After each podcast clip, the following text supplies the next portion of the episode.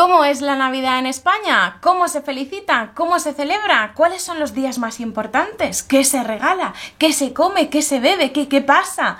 Vamos a verlo todo en este vídeo y por eso te doy la bienvenida a RQL. Yo soy Lucía y soy profesora de español y si tú eres estudiante de español o simplemente estás interesado en España, Quédate. En nuestro país empieza la fiesta muy pronto y es que a mediados de noviembre o quizá finales de noviembre empieza a olerse la Navidad por la calle. Evidentemente es una metáfora, no se huele la Navidad, pero sí que vas a ver un montón de luces, de decoración navideña. Vas a ver quizá Papá Noel subiendo por los balcones, vas a ver un montón de árboles de Navidad en las grandes ciudades, quizá en comercios, quizá en centros comerciales, en restaurantes restaurantes. ¿En restaurantes? Sí. En restaurantes, pero sobre todo verás un gigante árbol de Navidad en cualquier gran plaza de la ciudad en la que estés. La Navidad empieza, como te decía, a mediados, finales de noviembre, pero ya sobre todo a principios de diciembre empieza a verse en ese aire navideño que se respira en la calle, porque muchas veces incluso ponen villancicos y puedes escuchar villancicos yendo por la calle. Por eso la decoración navideña son todas esas luces de Navidad que decoran la ciudad, pero también los villancicos que te acompañan por la calle o en las tiendas. La verdad es que a veces te cansas de los malditos villancicos, pero bueno, son parte de la Navidad. Y los árboles de Navidad, aparte de estar en las calles, decoran muchísimos hogares españoles. Los árboles de Navidad que tienen sus adornos, como luces de colores, bolas de Navidad, copos de nieve y muchas veces una estrella en la copa del árbol, igual que en muchísimos países. Pero hay algo que quizás sea más único o más especial en España y que la diferencia de otros muchos países. ¿De qué estoy hablando? Me refiero a los belenes. Los belenes, el belén, es una tradición muy española y que se hace por la tradición cristiana, por la tradición católica que arrastramos, que muchas veces se hace en las casas, aunque en las casas no haya ninguna religión.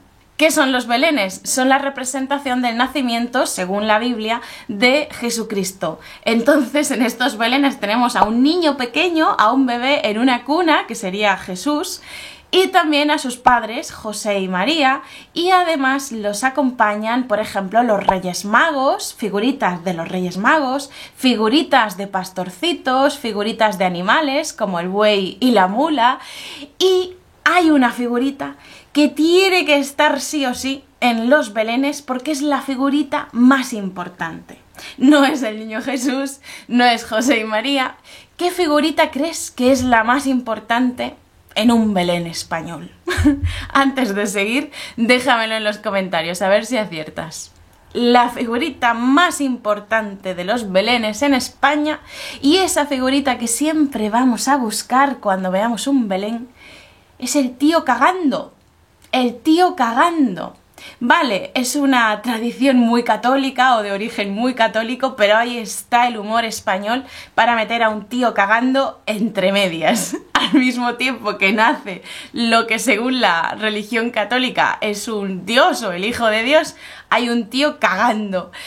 ¿Qué es un tío cagando? Es un señor que está escondido en alguna parte del Belén al que le han dado ganas de hacer sus necesidades y está dándolo todo escondido entre árboles, piedras o lo que sea. El tío cagando eh, también se llama caganer, es el caganer.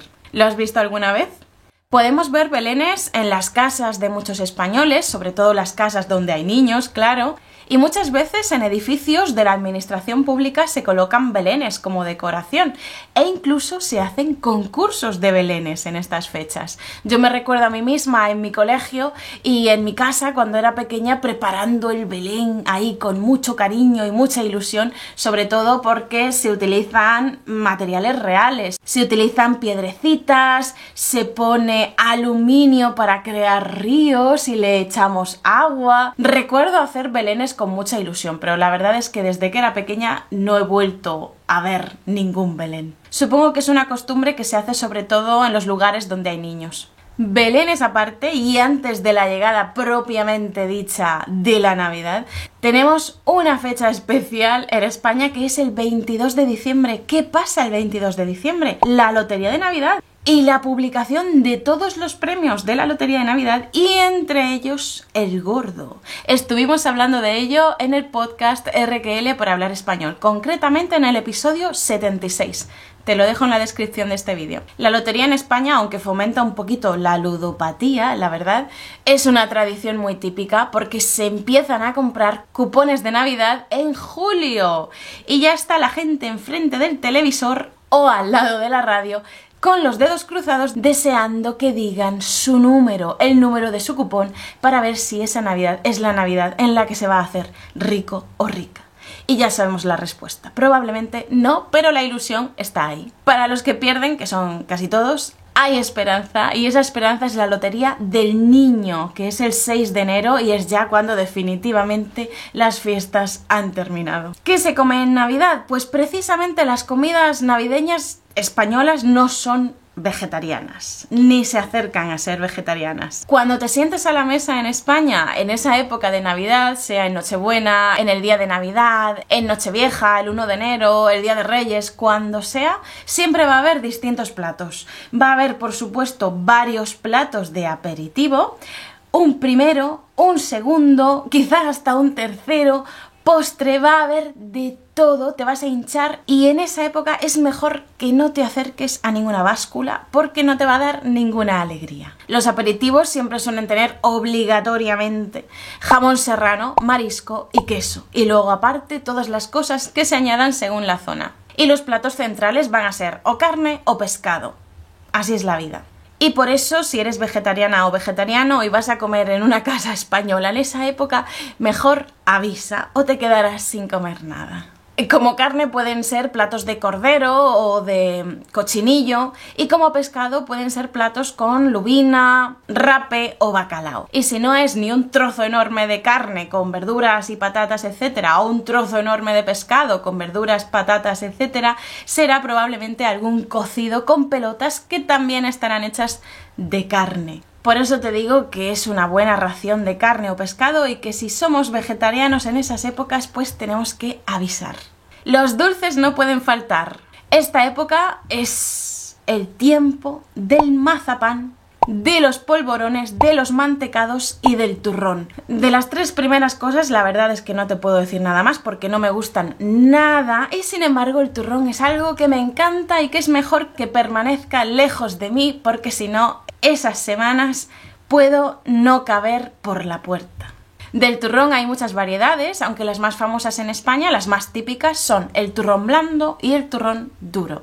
Estos son términos que tienes que conocer si vienes a España. Turrón blando, turrón duro. El más popular sigue siendo el turrón de Gijona, de Alicante, aunque en mi opinión el mejor turrón sin duda es el turrón de chocolate relleno de arroz inflado debería estar prohibido sobre todo porque luego voy al dietista y me regaña. Aparte de todo eso, esta época del año es la mejor excusa para desayunar de vez en cuando o alguna vez chocolate calentito, chocolate caliente con churros. Hay gente que piensa que los españoles desayunamos con mucha frecuencia chocolate con churros. Y ojalá, pero no, no es el caso, porque entonces no cabríamos por la puerta ninguno suele ser en invierno cuando tomamos alguna vez este desayuno o este dulce tan especial. Y la verdad es que es muy buena fecha para ello porque hace frío, se agradece eso y además parece que cualquier cosa está permitida en esas fechas para engordar. Ahora sí que sí, nos estamos acercando a las fechas importantes después de este recorrido rápido sobre la comida, la decoración y otras cositas. Nos estamos acercando a las fechas de peso, a las fechas importantes y te quiero preguntar cómo felicitarías estas fechas a un español. Primero de todo quiero que sepas que aunque la Navidad tenga un origen cristiano, celebramos esta fiesta, estas fiestas en España, seamos cristianos o no, forma parte de nuestra tradición y nuestra cultura. Por eso no hay ningún problema en si dices feliz Navidad, no pasa nada, forma parte de la cultura, lo aceptamos, seamos o no seamos católicos. Feliz Navidad está muy bien. Pero si quieres ser completamente laico, o completamente laica y no tener nada que ver con tradiciones cristianas, puedes decir sencillamente felices fiestas. Y además con esa frase puedes incluir la Navidad y el Año Nuevo. Felices fiestas. Y ya está. Si quieres hacer un combo, puedes decir Feliz Navidad y próspero año nuevo. Esta es la frase típica, la fórmula típica. Cuando te cruzas a alguien por la calle que conoces, quizá estamos a 23 de diciembre, algo así, y sabes que no lo vas a volver a ver hasta después de año nuevo, le puedes decir esta frase, Feliz Navidad y próspero año nuevo, por si no te veo antes. Esa es la frase. Por si no te veo antes, feliz Navidad y próspero año nuevo. O felices fiestas y Santas Pascuas. Santas Pascuas no es una felicitación, ¿eh? Santas Pascuas es y ya está. Y Santas Pascuas. Y ya está. Bueno, querido, querida estudiante de español, hemos llegado al 24 de diciembre. ¿Qué pasa el 24 de diciembre? Pues que es Nochebuena. Se escribe todo junto y con mayúscula. Nochebuena. Y puedes decir feliz Nochebuena. Pues sí, ¿por qué no? Pero ya te digo que lo normal es decir feliz Navidad o felices fiestas y ya está. ¿Qué es lo que se hace el día de Nochebuena? Primero de todo quiero que sepas que los niños, los adolescentes, los universitarios no van a clase este día. Lo normal es que den vacaciones el día 22 o el día 23 en España. A partir de ese día hasta después de Reyes son vacaciones. Y ese día van a estar todos los comercios abiertos probablemente hasta media tarde. Bueno, puede haber alguien que se tome vacaciones, pero no es lo normal. Los comercios, los bares, los restaurantes van a estar a tope, a reventar. La gente tiene ganas de salir, ganas de comprar cosas, porque enseguida llega Papá Noel o los Reyes Magos, sobre todo, y hay que dar regalos. Así que los comercios están a tope de facturación.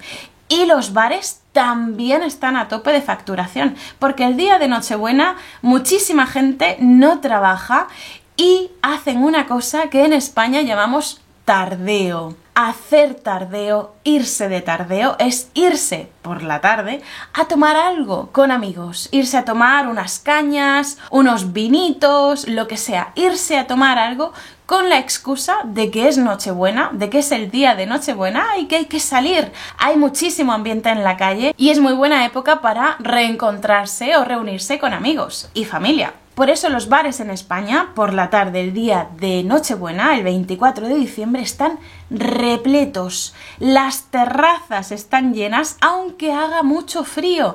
A la gente no le importa, la gente es feliz con su copita o con su caña. Pero no pueden terminar muy tarde el tardeo porque la cena de Nochebuena es obligatoria. Es obligatorio cenar con la familia o en algunos casos con amigos, aunque no es lo habitual, ese día de Nochebuena. A partir de las 9 ya está todo el mundo en sus casas preparados para cenar. Pero solamente como curiosidad y para que lo sepas, el 24 de diciembre, en Nochebuena antes de la cena, antes antes, sobre todo antes, y algunas personas mayores ahora, ven el discurso del rey. Y entonces comienza la cena de Nochebuena, de la que vas a salir rodando, vas a salir como una pelota. ¿Por qué? Porque hay muchísima comida muy rica y además siempre viene acompañada de bebida, lo que hace que todavía te llenes más. ¿Qué bebida se suele tomar en España en estas fechas? Pues por supuesto el vino, sea vino tinto o vino blanco, según el tipo de comida que vayas a tomar.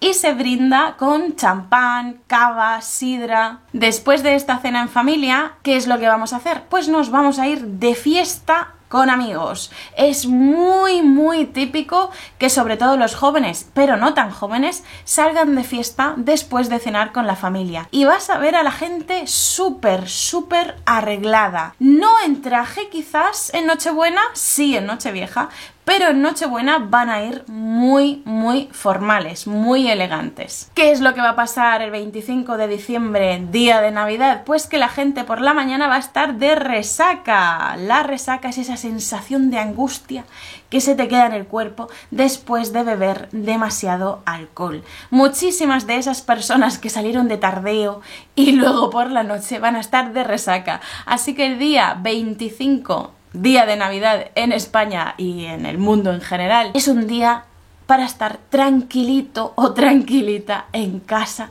sin molestar a nadie, en plan tranqui, como se suele decir coloquialmente, en plan tranqui. Pero aún así, al mediodía, y el mediodía ya sabes que para los españoles es a las 2 de la tarde de toda la vida de Dios, al mediodía tienes que estar ahí sentado con tu familia en la mesa porque tenemos la comida de Navidad. La comida de Navidad en la que de nuevo vas a tener todo ese aperitivo de marisco, jamón serrano, quesos, el primer plato, el segundo plato, 800 platos, postre y de esta comida vas a salir de nuevo rodando. Por supuesto, el 25 de Navidad es festivo y no trabaja ni Dios. Muchas veces no abren ni siquiera los restaurantes ni los bares. Por supuesto, las tiendas, los comercios no van a abrir. Probablemente abrirán por la noche los bares, los restaurantes, los que quieran, para todos aquellos que todavía tienen ganas de fiesta. Pero lo normal es que mucha gente se guarde unos cuantos días de reposo porque llegará muy pronto el 31 de diciembre y ahí sí que va a ser una fiesta gorda. El 31 de diciembre se trabaja. Se trabaja, no es festivo, sobre todo los comercios. En muchos negocios no, ¿eh? se pueden pedir las vacaciones y ya está. Pero sobre todo los comercios están repletos. La gente se espera al último día y los comercios están a rebosar y muchos de ellos cierran a media tarde. Así que ya lo sabes, si eres un tardón o una tardona, como aquí una servidora, el 31 de diciembre hasta media tarde tendrás abierta la tienda que te salvará la vida. Pero vamos, que hasta el 5 de enero todavía hay tiempo, ¿eh? que yo a veces he comprado el regalo el 5 de enero por la tarde. ¿Qué es lo que pasa también el día de Nochevieja, el 31 de diciembre? Y por supuesto, Nochevieja se escribe junto y con mayúscula. Pues que hay tardeo. Igual que había tardeo en Nochebuena, en Nochevieja hay tardeo y las calles están llenas. La gente con sus abrigos, sus bufandas, sus gorros en la calle con su vinito o su cubata o su caña con lo que sea, pero estará en la calle hablando con amigos, con familiares, con gente, pasándolo bien, haciendo ese tardeo antes de irse a cenar.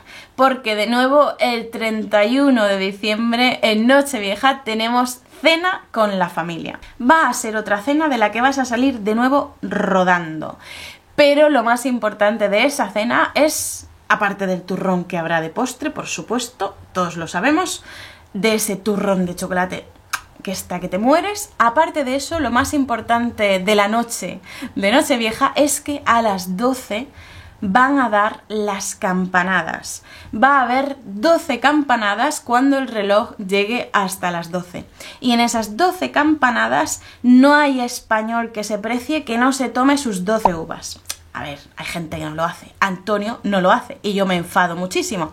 Pero cualquier español que se precie tiene que estar ahí, con su copa, con su plato, con el bol, con lo que sea, preparado, con 12 uvas cuidadosamente elegidas para que no sean excesivamente grandes y no te ahogues mientras te las comes, pues ahí va a estar todo español que se precie con la copa de uvas en la mano frente al televisor preparado para intentar no morir en el intento.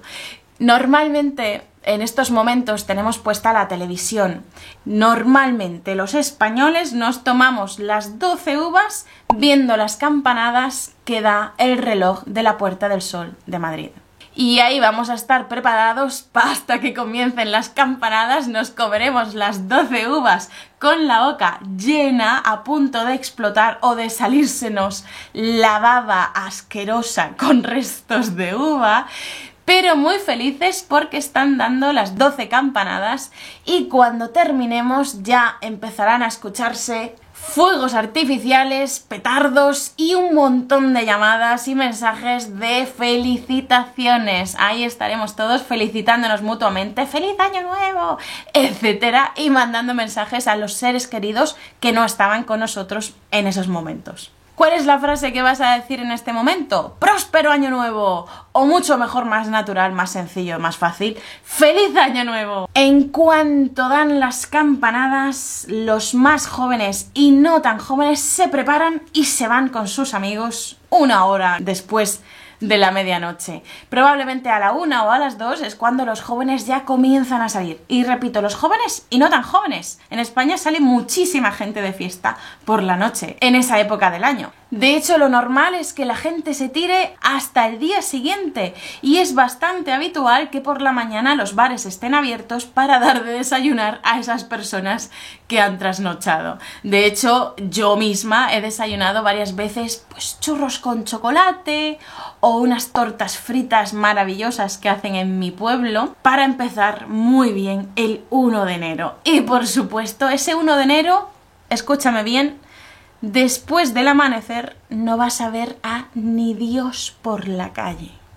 Bueno, si estás en una capital, pues hay más gente y si vas a ver a más personas. Pero lo normal es que la gente esté en su casita, relajados, probablemente durmiendo, bajando toda la cantidad de comida que se han echado al cuerpo en los días previos descansando la resaca de la noche anterior y preparándose para el día siguiente, porque el 1 de enero es festivo nacional en España, no trabaja ni Dios, hasta los bares están cerrados, la mayoría de ellos, pero el 2 de enero en muchos trabajos hay que currar, hay que trabajar, así que la gente tiene que guardar fuerzas porque todavía la fiesta no está terminada. Y es que llegamos al 5 de enero y es la cabalgata de Reyes la cabalgata de los Reyes Magos va a dar muchísimos regalos a los niños. Entonces, para los adultos todo lo que sea fiesta es bienvenido, pero es un día para los niños. A los niños les podemos decir que te traigan muchos regalos los reyes. O también a adultos, ¿eh? Me lo puedes decir a mí porque espero eh, que mi familia no se olvide de darme algún regalo, aunque ahora esté en China. ¿Eh?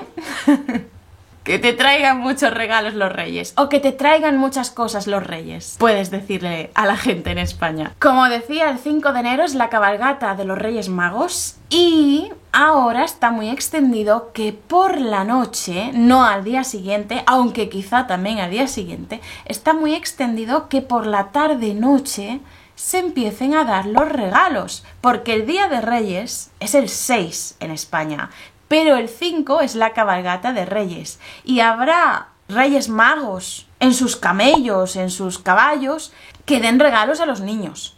Pero aparte de eso, luego tenemos la tradición en España de por la tarde-noche ir a casa de nuestros familiares para recoger y dar regalos. Pero espera un momento, porque antes de eso, ¿qué ha habido por la tarde en España? Los niños están con las cabalgatas, los niños y sus padres ahí muy felices con las cabalgatas, pero los demás están de tardío. Están de tardío. En los bares, de nuevo, a rebosar. En fin, termina el tardeo, los niños ya han terminado de recibir regalos o caramelos en las cabalgatas de los Reyes Magos. Y llega la hora maravillosa que todos estamos esperando y que a mí me encanta, que es ir a casa de nuestros familiares a recoger regalos y dar regalos. Cada vez está más extendido en España que también el 25 de noviembre en Papá Noel recibamos regalos. Yo, por ejemplo, cuando era pequeña también recibía regalos en Papá Noel, pero es sobre todo el Día de Reyes donde se dan más regalos y es una tradición más española. Este día, el 5 de enero, aunque también el 6 de enero, se empieza a comer el roscón de reyes. ¿Y qué es el roscón de reyes? Es un bizcocho circular que tiene un agujero en el centro y que está relleno de crema, nata, chocolate, eh, cualquier cosa pero que no te engañen. El mejor roscón de reyes es el que está relleno de chocolate. Vamos, yo te digo que si mi abuela no compra roscón de reyes relleno de chocolate, no voy, ¿eh? es broma. No, no es broma. No, es broma, es broma. Pero no es solo eso el roscón de reyes. El roscón de reyes está relleno de más cosas, aparte de esa crema, chocolate, nata, etc. Está relleno de figuritas no muchas figuritas, vale, hay algunas figuritas y son clave. Si te toca la figurita del rey, eres el rey de la casa o la reina. Te pones la corona, porque siempre dan una corona de papel, de cartón, con el roscón de reyes, una corona dorada. Pero si te cae, si te toca dentro de tu porción, dentro de tu trozo de roscón de reyes, el haba, has perdido. Tienes que pagar el roscón de reyes. Si te ha tocado el haba, es decir, tú estás comiendo y de repente, ¡ah! ¡Ah, qué daño! He mordido algo duro. Y era el haba, estás condenado o condenada. No, realmente no. La tradición dice que tienes que pagar el roscón o tienes que comprar el del año siguiente, pero nadie lo hace. Muy poca gente sigue esta tradición. Es lo que se dice y por eso existe la expresión tontolaba el tonto del haba, tontolaba, pero muy poca gente lo hace realmente. Al final compran los roscones de reyes los padres o los abuelos o los tíos y ya está. Y siempre son los mismos. Cada vez hay más figuritas dentro del roscón de reyes. Puedes encontrar de todo. Yo he encontrado anillos, ranas, eh, no sé, van recubiertas por un plástico protector para que no lo revientes cuando lo muerdas.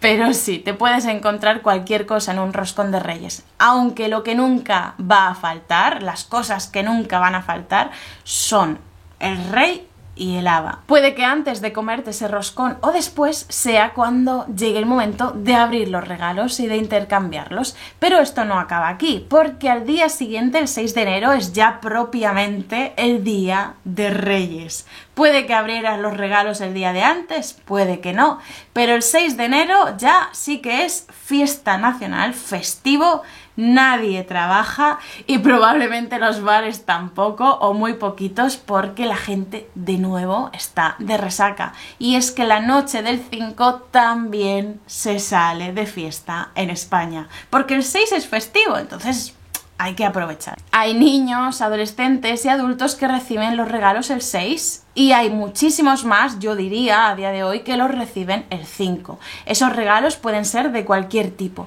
pero si los padres son muy simpáticos, muy cariñosos y tienen un gran sentido del humor, van a regalar a sus hijos carbón. Carbón. Porque tenemos la frase típica en España de pórtate bien, porque si no, los reyes magos te van a traer carbón. Pórtate bien, ¿eh? No quieres que te traigan carbón, ¿verdad? Bueno, pues tenemos unos padres muy graciosos en España que a veces les traen carbón a sus hijos, de verdad. Pero por suerte es carbón dulce, carbón dulce, que a mí sinceramente me da un poquito de asco. Pero hay padres graciosos y simpáticos que les hacen la broma a sus hijos de ¡Ah! te has portado mal, los reyes te han traído carbón. Y luego les dan los regalos de verdad, pero es que no podían no hacer esta bromita de vez en cuando. Bueno, creo que después de este gran resumen tan extenso ya tienes muy claro cómo son estas fiestas en España, ¿verdad? Ya sabes cómo pasamos estas fiestas, qué hacemos, cómo se felicita, cómo es la decoración, etcétera. Sabes un montón de cosas. Y te recuerdo que tienes la transcripción de este vídeo y ejercicios para practicar en la Academia de Español RQL. Y si ves este vídeo en época navideña, pues te digo que feliz Navidad, felices fiestas y próspero año nuevo. Hasta la próxima, adiós.